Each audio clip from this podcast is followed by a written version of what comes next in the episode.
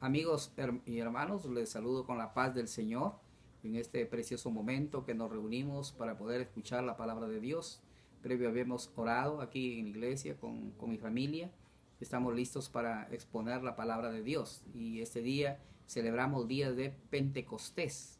Pentecostés es la fiesta eh, que se derramó ahí eh, cuando estaban los discípulos reunidos, vino el Espíritu Santo y se derramó sobre ellos y hubo y vino con gran poder. Y de ahí la iglesia hasta hoy día se encuentra con ese poder para poder eh, presentarse delante de, las personas y poder llevar y ministrar, digamos, la, salvación que nos ha regalado nuestro Salvador Jesucristo, para predicar el Evangelio.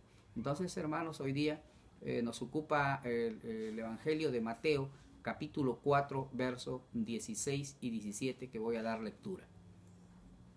Y dice la palabra de Dios, el pueblo asentado en tinieblas vio gran luz, y los asentados en región de sombra de muerte, luz les resplandió. Desde entonces comenzó Jesús a predicar y a decir, arrepentidos porque el reino de los cielos se ha acercado. Esta palabra, hermanos, cuando nos habla que el pueblo estaba en tinieblas, o sea, estaba sin el conocimiento de Dios. Entonces podemos eh, ver hoy día, y si hablamos lo que dice el 17, que, Jesús comenzó a predicar y a decir arrepentidos, porque eh, eh, se ha acercado el reino de los cielos. Quiero centrarme en ver, en, que ustedes puedan saber qué cosa es el arrepentimiento, porque el arrepentimiento a veces, no, a veces no se entiende. Pero digamos que el arrepentimiento es como aquel padre que todos los días iba a dejar a sus dos niñas al, colegio y de repente dice un día, bueno, es que yo ya no quiero ir a dejar a, mis niñas al colegio, voy a hacer que ellas vayan solas. Y entonces él decide no irlas, pero después a dejarlas al colegio, pero recibe la, mala noticia que sus dos hijas habían sido eh, accidentadas, atropelladas por un vehículo y en consecuencia habían fallecido. Este padre eh, está desconsolado. Este padre dice, si yo quisiera volver el tiempo anterior para no haber dejado de irlas a llevar al colegio. Entonces es un dolor muy profundo que él sentía. Entonces por ahí vamos entrando para que usted me entienda eh, eh, qué es el arrepentimiento. El arrepentimiento es un cambio de actitud y esto implica, digamos, de dejar hacer lo que antes hacíamos. Quizás hacíamos cosas que era dañino a nuestras vidas. Y algunas veces el arrepentimiento, como le dije al principio, produce dolor y tristeza. Entonces Dios demanda de, nuestras vidas el que nos arrepintamos y nos volvamos a Él. Quiere decir que es un giro de 180 grados y que debemos nosotros dar, eh, eh, eh, digamos, y lo más importante es que ya no volver hacia atrás, ya no volver a hacer lo que, lo que hice, por lo que, por lo que nos habemos arrepentido. Ya no podemos. Ahora nosotros como creyentes nos hemos arrepentido de todas aquellas cosas que ya no podemos volver a hacer. Ahora, ¿cuál es la importancia del arrepentimiento?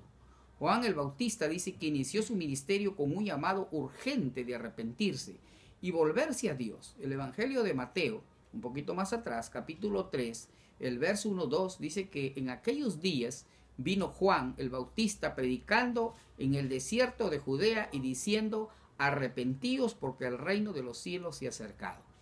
Entonces podemos observar que el motivo del llamado de Juan era porque el reino de Dios se acercaba. Venía alguien, algo grande. Ahora, este, para poder ser parte de ese reino, debemos cambiar nuestras actitudes personales y hacia los demás.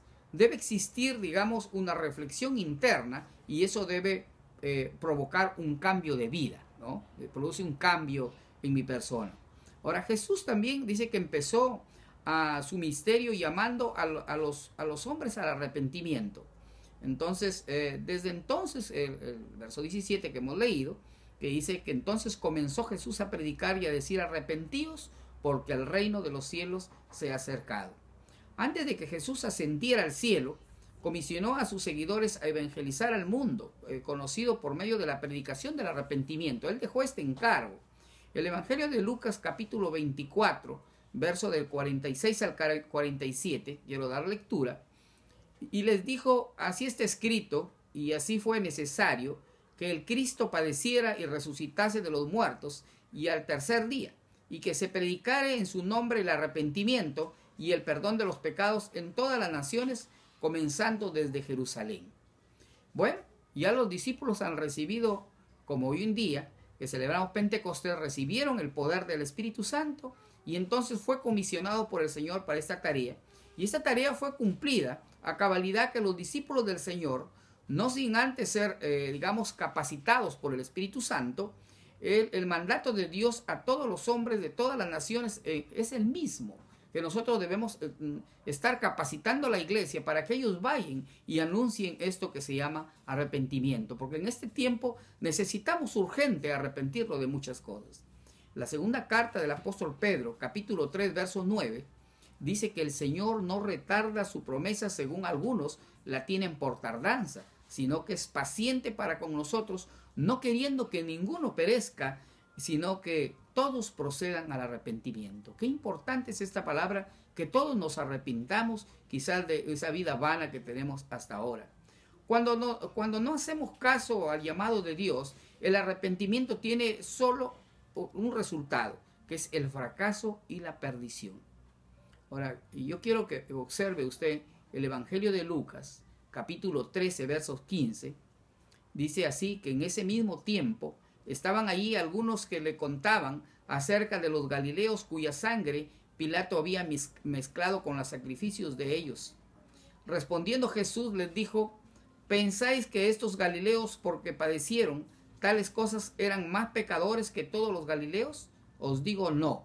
Antes si no os arrepentéis todos, pereceréis igualmente. Mira cómo está esta palabra escrita.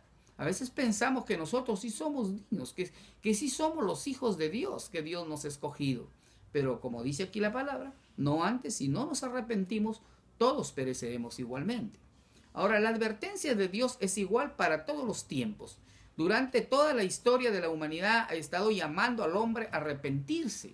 Y tenemos que arrepentirnos y volver a Él, que Él nos ofrece el camino de vida de abundancia. El, el hombre en la rebeldía hacia Dios escoge su propio camino. ¿Cuál es ese camino? El de la perdición, el camino ancho. ¿no? La iglesia también está a veces caminando por el camino ancho y el camino ancho va directo al fracaso. Y es por eso que, en nuestra sociedad actuales existen tantos problemas. Existen problemas de guerras, de violencia familiar, de, de drogadicción, existen problemas de alcoholismo, de pecados sexuales, de corrupción. Hermanos, en lugar de escoger el camino angosto, el del conocimiento del eterno, porque a él tenemos que, que conocerlo, digamos, donde la cultura del dar es vital. Entonces prefieren vivir vidas egoístas, llenas de avaricia y llenas vacías, que no tienen nada. Ahora, ¿en qué consiste, digamos, este verdadero arrepentimiento? O me pregunto, ¿qué es el verdadero arrepentimiento? El Evangelio de Mateo, capítulo 21, del 28 al 32 nos va a narrar la parábola de dos hijos y, dice así, pero ¿qué os parece? dice el Señor.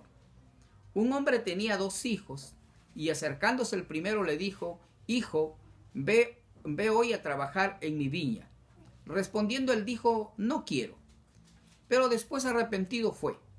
Y acercándose el otro le dijo de la misma manera, y respondiendo él dijo, Sí, Señor, voy. Y no fue. ¿Cuál de los dos hizo la voluntad de su padre? Dijeron ellos el primero. Jesús le dijo, de cierto digo que los publicanos y las rameras van delante de vosotros al reino de Dios, porque vino a vosotros Juan eh, en camino de justicia y no le creísteis. Y que más dice, pero los publicanos y las rameras le creyeron, y vosotros viendo esto no os arrepentís después para creerle. Ahí vemos la diferencia. Hay muchos, muchas personas que dicen, no, oye, yo sí voy a aceptar a Cristo. Pero después vienen los, los que son los ladrones, los, los malhechores, y, le aceptan a Cristo. Y ellos están llenos de pecados y le aceptan a Jesús. Y hay un cambio en ellos. Y por eso dicen, oye, pero la iglesia está lleno de gente pecadores. Sí, porque eran pecadores, porque todos nosotros éramos tan pecadores, pero que ahora nos hemos arrepentido. Ahora, para saber que una persona se ha arrepentido de verdad, tiene que haber un cambio de pensamiento. Ahí es donde va, viene lo que se llama una metanoia, un cambio en la mente, o sea, otro punto de vista. Ahora tenemos otro punto de vista, ya no pensamos como pensábamos antes. Eh, ¿Qué es lo que el primer hijo dice, eh, eh, este hombre hizo? Pero primero le contestó que no iba a trabajar en la viña. Pero sin embargo, después cambió de actitud y fue.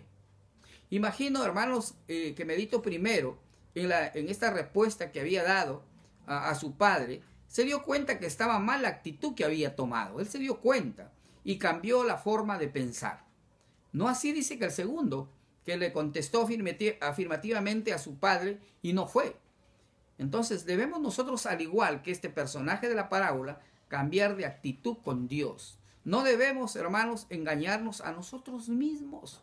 Hay mucha gente en la iglesia que ahorita en este momento se está engañando. Piensa que está caminando muy bien, se está engañando con falsos arrepentimientos, se está engañando con golpes de pecho. Yo les digo, no, no es así. Entonces debemos ser radicales y primeramente reconocer nuestros errores y venir a los brazos amorosos de nuestro Señor y Dios. Él sí está dispuesto a, recibirnos. El ejemplo, hermanos, del Hijo Pródigo es, es otra historia que nos enseña del cambio de actitud que debemos tener para poder corregir nuestras vidas. Nuestras vidas necesitan ser corregidas. De repente tú eres cristiano y todavía estás gritando en tu casa. De repente tú eres cristiano y, tienes un negocio y todavía estás robando en el peso, estás haciendo cosas, estás buscando ah, por ahí tener eh, dineros que, no son eh, bien habidos. De repente estás en algo, pero que Dios quiere que salga de ahí. Pero el arrepentimiento verdadero implica el comprender que, que cuando pecamos estamos ofendiendo a Dios. Y entonces y nos hace y nos hace retornar del pecado hacia Dios. Hace que volvamos la mirada en Dios y recibir de él ¿qué recibimos de él? Lo primero que recibimos de él es la fortaleza necesaria para vivir una vida dedicada a él. Dios nos va a fortalecer para que vivamos una vida mejor de edificación delante de él. El arrepentimiento, hermanos, también produce un cambio de propósito en cuanto al tipo de vida que llevamos. Eh, quiero decir, tal como el hijo pródigo eh, se dio cuenta de que la vida que llevaba no le, no le traía nada bueno. Usted dése cuenta, su vida le está trayendo algo bueno, digamos, y optó por reflexionar y abandonó las prácticas nocivas para su vida. Entonces, eh, dice la Biblia que después de reflexionar se levantó y decidió regresar a la casa de su padre, ¿no? Estaba arrepentido. Y este es el mismo llamado que Dios le hace a toda la humanidad en este tiempo. Dios nos está llamando y debemos tomar acción y abandonar por completo el pecado de nuestras vidas. Debemos totalmente erradicarlo. Ahora, ¿cómo se produce el arrepentimiento en la vida? ¿Cómo se produce ese arrepentimiento? El arrepentimiento, hermanos, es una dádiva de Dios, no, depende de nosotros, porque en el libro de los Hechos, capítulo 11, 18, nos dice lo siguiente. Entonces, oídas estas cosas, callaron y glorificaron a Dios, diciendo, de manera que también a los gentiles ha dado Dios arrepentimiento para vida. Dios es el que nos da el arrepentimiento, Dios nos llama en su infinito amor, en su infinita misericordia. Todos como seres humanos debemos reconocer de que somos incapaces de arrepentirnos. Antes me decía una hermana que tenía, ay, pero yo me gusta ir al mundial, yo me gusta hacer cosas todavía de eso, es que por eso, otros decían, es que pastor, yo quiero ir a la iglesia, pero no, yo me gusta todavía hacer cosas, pero somos incapaces de arrepentirnos por nosotros mismos. De ahí la necesidad de obtener ayuda divina. Solamente Dios puede producir ese sentir en nuestro interior. Déjeme decir lo que dice el libro de los Hechos, capítulo 2, los versos 37 y 38. Dice que cuando escucharon la predicación del Evangelio, el apóstol Pedro, al oír esto se compugieron de, de corazón y dijeron a Pedro y a los otros apóstoles, varones, hermanos, ¿qué haremos? Pedro les dijo, arrepentíos y bautícese cada uno de, de vosotros en el nombre de Jesucristo para perdón de los pecados y recibiréis el don del Espíritu Santo. Cuidado hermano, cuidado porque muchos se han bautizado, y yo siempre lo digo, ingresa un pecador seco y sale un pecador mojado. No, cuando, cuando yo pasé por mi bautismo le dije al Señor, yo aquí me sepulto con todos mis pecados y el día que me levante me levanto como un creyente. Como decía el apóstol Pablo, y ya no vivo yo, ahora Cristo vive en mí. Ahora, estos hombres fueron movidos al arrepentimiento. Estos hombres que menciona el apóstol Pedro. Pero los apegos, eh, hermanos, terrenales, tales como la riqueza, a veces la fama de hacer eh, los negocios, el orgullo, nos aleja de Dios. Pero lo cierto es que Él desea que dejemos eso que nos ata al mundo y, nos ata eh, del pecado y que, nos, y que nos volvamos a Él. Dios está esperando que nos volvamos a Él. Quiero avanzar diciéndoles cuáles son los resultados de este arrepentimiento. Porque hay resultados. Primeramente, un resultado es que es causa de gozo en el cielo. Dice que allá cuando usted se arrepiente, ahí en el cielo hay fiesta. Lucas 15, del 7 al 10, dice el Señor, os digo que así habrá más gozo en el cielo por un pecador que se arrepiente que por 99 justos que no necesitan arrepentimiento. Así os digo que hay gozo eh, delante de los ángeles de Dios por un pecador que se arrepiente. Quiero decirles, hermanos y amigos, que el arrepentimiento también trae el perdón de los pecados. Y eso es interesante hablar en este tiempo. El libro de los Hechos 3:19 dice, así que arrepentíos y convertíos para que sean borrados vuestros pecados, pues que, pues que vendrán los tiempos de refrigerio de la presencia del Señor. Cuando hermanos nosotros nos arrepentimos, sentimos el gozo del Señor, un tiempo de refrigerio. Y algo muy importante es que el Espíritu Santo es derramado sobre aquellos que se arrepienten. Si usted se arrepiente, va a gozar de la llenura del Espíritu Santo. Dice la, la, palabra arrepentíos y bautícese cada uno de vosotros en el nombre de Jesucristo para perdón de pecados y recibiréis el don del Espíritu Santo. Si usted todavía no ha recibido a Jesús como su Señor y su Salvador, recíbalo al Señor. Y si usted lo recibió solamente como su Salvador, ahora recíbalo como su Rey. Porque cuando usted lo recibe como su Rey, entonces Él necesita que de sus labios usted le puede dar adoración. Voy a concluir, hermanos, este mensaje. En estos días que hay mucho temor a la pandemia, todavía hay hombres que hacen mucha violencia. Todavía se ven en los periódicos porque están en la oscuridad, necesitan arrepentirse, necesitan arrepentimiento y esto implica, le dije, un cambio de actitud. Hermanos, nuestros sentimientos eh, nos pueden jugar una mala pasada y hacemos creer que verdaderamente estamos arrepentidos y luego volver a hacer lo mismo. Como dice eh, la Biblia, la puerca recién bañada vuelve al lodo o el perro vuelve a su vómito. Así que hermano, esfuércese usted, sé que hace eh, se hace efectivo cuando se tiene un cambio de propósito para vivir lejos del pecado que nos agobia y nos aleja de Dios. Bueno, lo importante es estar consciente de que por nosotros mismos nunca ocurrirán cambios. Usted que no espere que por usted le van a venir esos cambios. Nunca ocurrirán cambios dramáticos en nuestras vidas y que necesitamos, sino que necesitamos ser guiados por el Espíritu Santo de Dios para alcanzar el oportuno socorro. Oro en esta noche, oro hermanos por todas las personas que están en los hospitales a lo largo y ancho del país, desde Tumbes a Tacna y por el oriente, por nuestro Iquitos, por nuestra sierra y por todos nuestros hermanos que están sufridos, por toda esa humanidad que en este momento están sufriendo. Ah, levantamos oración, usted levante oración, póstrese delante del Señor y entregue su corazón al Señor. Que Dios le bendiga y le bendigo con la paz del Señor. Amén.